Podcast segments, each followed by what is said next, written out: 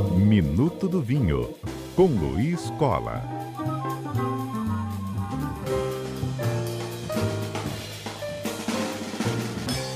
Que já está conosco, então. Boa tarde, Luiz Cola, bem-vindo.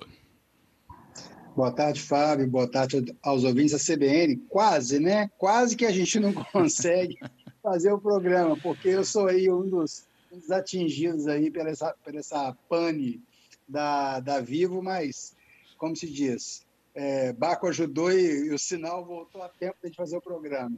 Glória a ele. a gente estava realmente acompanhando aqui se vinha ou não vinha, se conseguiu contato, e aí Luiz está conosco então. E vamos efetivamente trazer essa conversa então ao vivo com você, ouvinte. Lembre, tá, de usar sempre o nosso número também durante essa conversa. Até repito que é o 992994297. Bem, Luiz, hoje é dia 17, né? E aí a gente tem uma semana exatamente para a véspera do Natal. O que essa data pode trazer então de dicas com a sua ajuda para a gente ter à mesa, né, um vinho, um espumante e até esticando um pouquinho mais ali para o ano novo?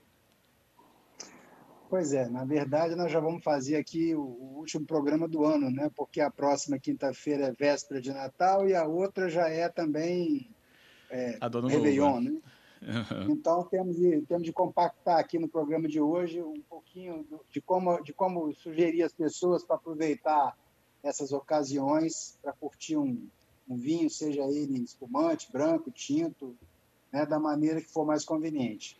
Bom, antes de mais nada, eu acho que as pessoas têm que pensar em duas coisas. A primeira delas é que temos de, temos de fazer petit comité, né, como dizem os franceses. Não dá para juntar muita gente nem no Natal, muito menos no Réveillon.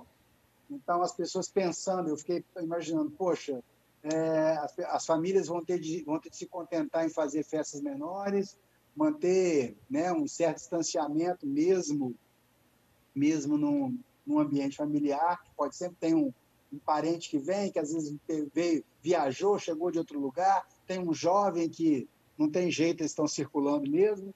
Então, tem que tomar cuidado. Bom, pensando nisso, para as duas ocasiões, considerando esse ano maluco que a gente teve, atípico, né, que tanta coisa aconteceu, eu acho que para quem tem um bom vinho, um bom champanhe, olha, não perca a oportunidade. Esteja perto dos do, do, do seus em, em, pequeno grupo, aproveite, vai lá.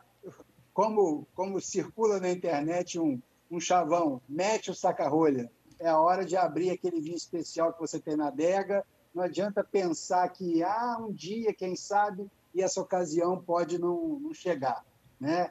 É, então, um ano atípico, é hora de abrir um vinho bacana. E pensando nisso, a gente tem, como eu falo sempre, é, a gente vê filme de Natal, né, que, que é feito no Hemisfério Norte, Estados Unidos, Europa, neve, frio, todo mundo agasalhado dentro de casa.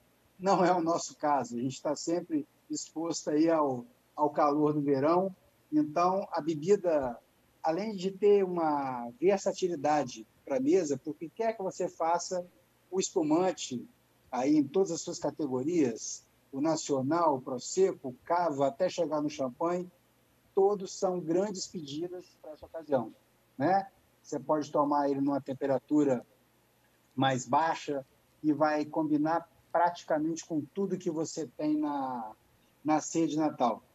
É, é, a ceia de Natal costuma ser diferente para a gente quando a gente fala de Semana Santa, né? A gente sempre sabe Sim. que é a nossa torta capixaba e tal, o fruto do mar é muito marcado. Mas tem famílias que a, a festa, a ceia de Natal, o almoço de Natal, vai de, do peru assado tradicional até empadão, bacalhau, enfim, tem um sortimento grande de coisas.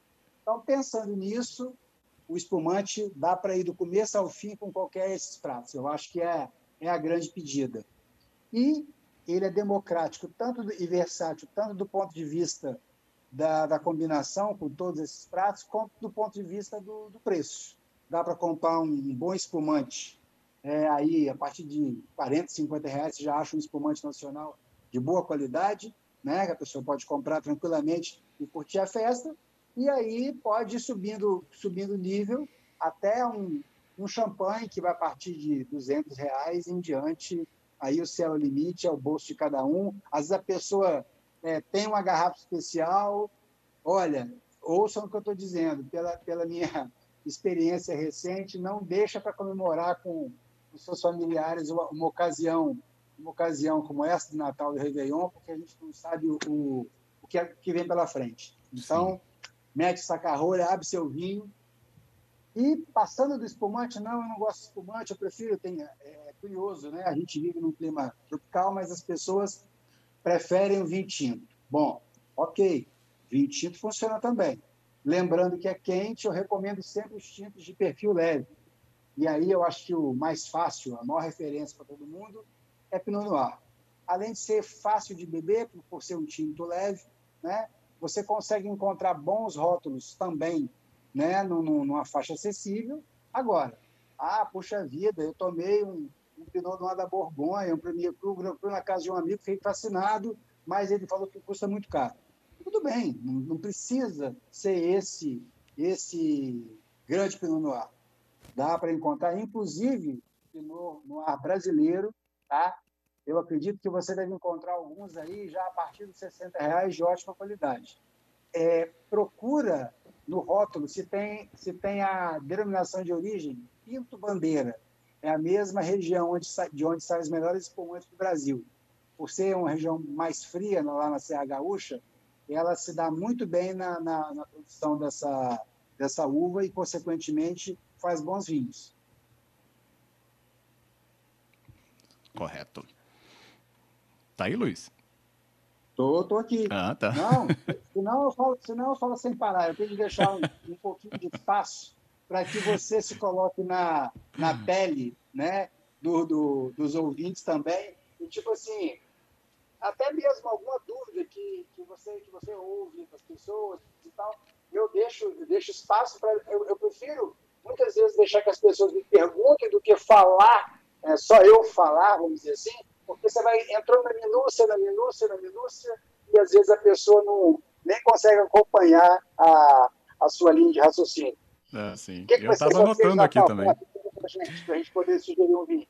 Tem aqui ó, a participação do nosso ouvinte. Ele falava sempre que nessa época, na família, o pessoal quer investir no porto, Luiz. E ele já aprendeu com você que o porto né, não é assim para aquele consumo né, tão intenso. O que, que você falaria aí para o pessoal amante do porto nessa data? É realmente é, degustá-lo né, com as pequenas doses? Sim, é, o vinho do porto, por ser um vinho fortificado, ou seja, que tem uma dose de álcool, ele recebe uma adição de aguardente vínica, então ele tem um teor, enquanto um vinho convencional tem um teor aí de 12 a 14% de álcool, no caso de um vinho do Porto, começa em 19, vai até 21, ou seja, praticamente 60% a mais de álcool, 70% a mais de álcool. Se você pensar na mesma dose, o efeito etílico disso é significativo. O vinho do Porto, ele é muito apropriado para a pessoa tomar ou como um aperitivo inicial, ah, chegou, vamos tomar um, vamos, vamos, como se diz, vamos molhar a boca, né, com um pequeno cálice, 50 ml de um vinho do Porto ali e tal, para começar, a pessoa não está chegando, ok, um, toma um. E pode ser usado para acompanhar alguma sobremesa, né, que as pessoas também fazem na ceia, particularmente as sobremesas de chocolate, né? Combina muito bem. Olha, sobremesa de chocolate com alguma coisa tipo raspa de laranja, que dá um toquezinho cítrico, fica uma maravilha com, com Porto Town, que eu acho que é a melhor sugestão aí para essa ocasião. E já que nós falamos de Porto, eu vou dar uma, vou dar uma, uma sugestão para quem vai quer beber um vinho do Porto e é possível combinar esse vinho do Porto com, com o nosso clima. É fazer um drink chamado Portonic você encontra, não é muito comum, mas acha, o Porto Branco, vindo do Porto Branco, que você faz um drink com gelo, um pouco de, de água com gás, ou até pode ser até um pouquinho de água tônica, e Sim. mistura com uma dose do, desse vinho do Porto Branco. É super refrescante, a pessoa pode tomar né, mais tranquilamente, porque vai estar bem diluído com gelo, água, água tônica e funciona muito bem. Aí já não tem nada a ver sobre mesa, aperitivo, não. É um drink realmente, olha, eu acho que seria, é legal como as pessoas, presumo, é, vão, vão, vão fazer um Réveillon mais contido em casa, e quer uma coisa refrescante, legal para beber, é uma belíssima é, opção. É Portonic com C mudo. É só digitar na internet aí que a pessoa encontra a receita, mas não tem nenhum mistério. É, um pouquinho de um, completa com água tônica, gelo e uma rodelinha de laranja ou de limão. Fica uma delícia. Ih, não vou esperar nem o Réveillon depois dessa receita aí. ou Natal. Vamos aí aproveitar mesmo esses momentos anteriores até essa festa. Recebi até, nem falei o nome do ouvinte, né, que perguntou, Leonardo. E eu recebi aqui, então, é, depois do Leonardo, Leonardo, a Marta Luiz, e ela fala sobre os brancos e ela, ela fala que tem muita apreciação pelo, pela Chardonnay. E se pode apostar nesse momento aí em que tem muita carne branca à mesa também, pelo menos na família dela.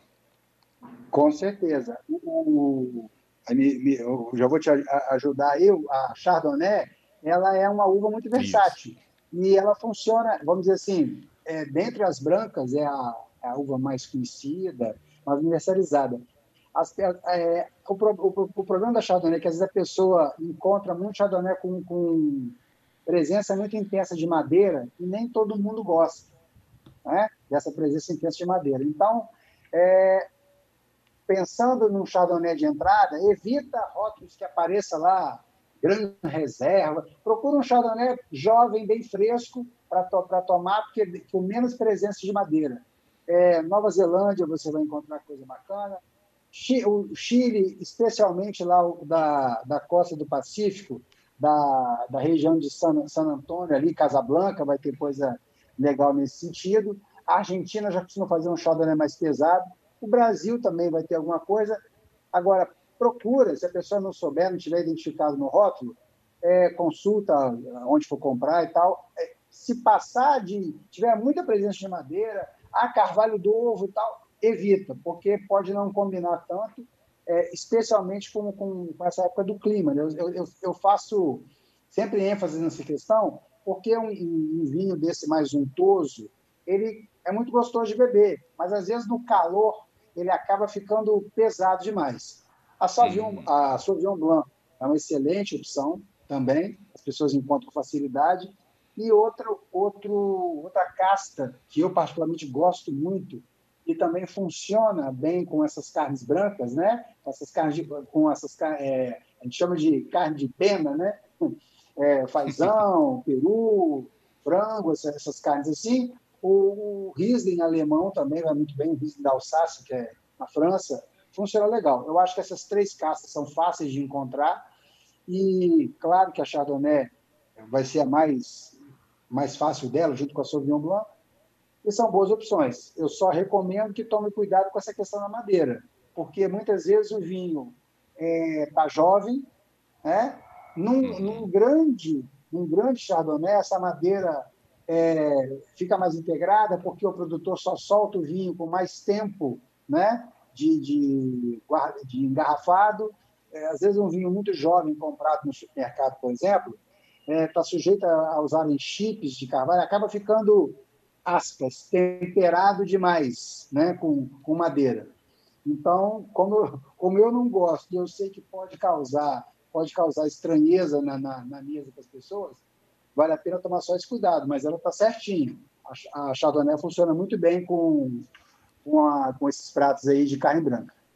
Isso aí. Respondido para Marta, que mandou aqui as palminhas. Agora, já no final da sua resposta também, acompanhou tudo. Bem, Luiz, hum. e sobre a proporção da bebida? Foi o que também trouxe aqui o nosso ouvinte, o Marcelo, sobre hum. a quantidade, né? A proporção de quantidade. Ele já ouviu falar, na mensagem dele que ele diz isso, que uma garrafa de espumante giraria em torno ali para uma quantidade de cinco pessoas. Se você concorda com essa proporção tudo depende da ocasião e da, da vamos dizer assim, da oferta de outras bebidas. Uhum. Se a pessoa fala assim, vou fazer uma ceia de Natal ou uma ceia de Réveillon, é, que vai durar três, quatro horas, a pessoa pode calcular aí uma garrafa para quatro pessoas. Se não, eu vou tomar, nós vamos começar com espumante na hora da ceia, nós vamos tomar uma garrafa de vinho branco ou uma garrafa de vinho tinto aí ele pode considerar até seis, é, é, uma garrafa para até seis pessoas. Né?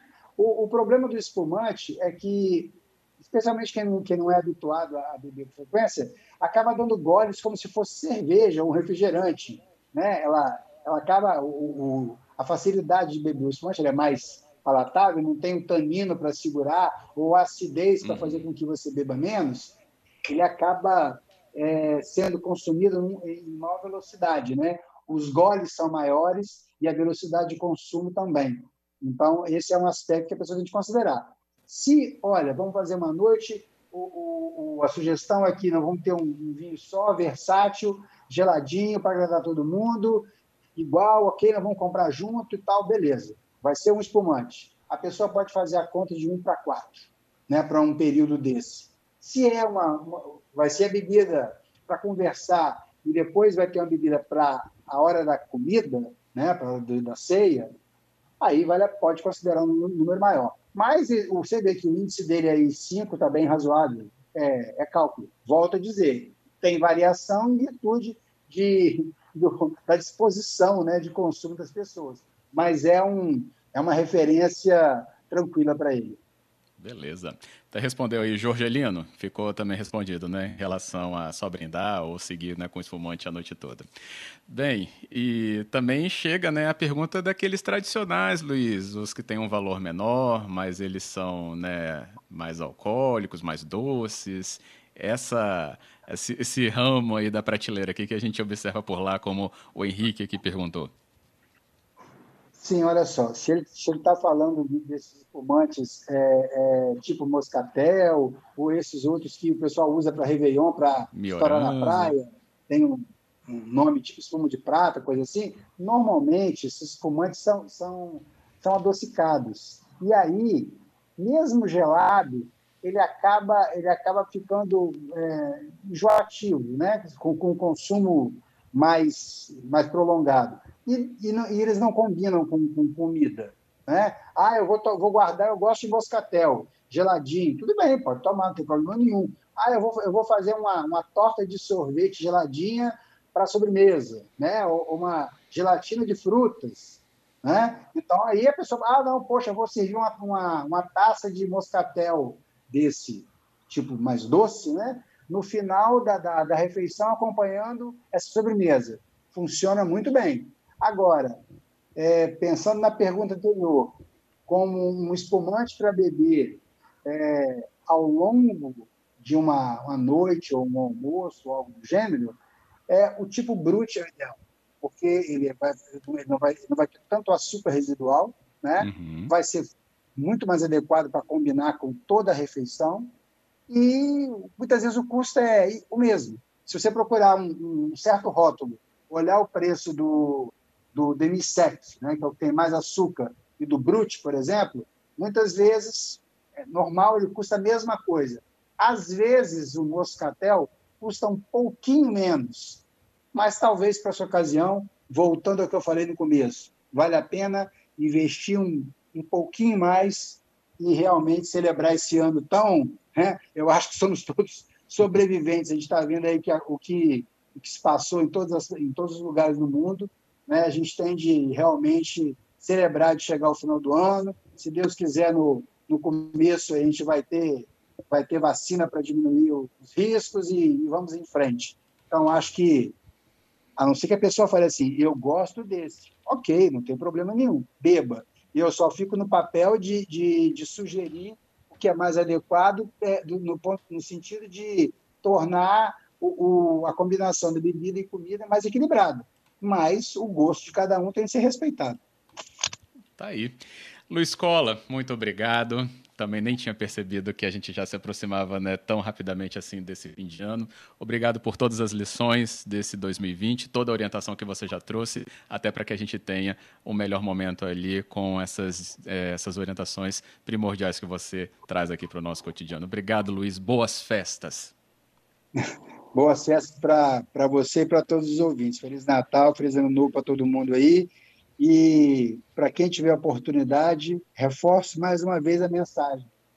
Abra, abra o seu melhor vinho, compartilhe ele com, com as pessoas que você gosta, porque é, o vinho bom é o que fica guardado lá dentro da, da cabeça da gente. lá na, na geladeira, na adega, na gaveta, na loja, não, não adianta muita coisa, tá bom?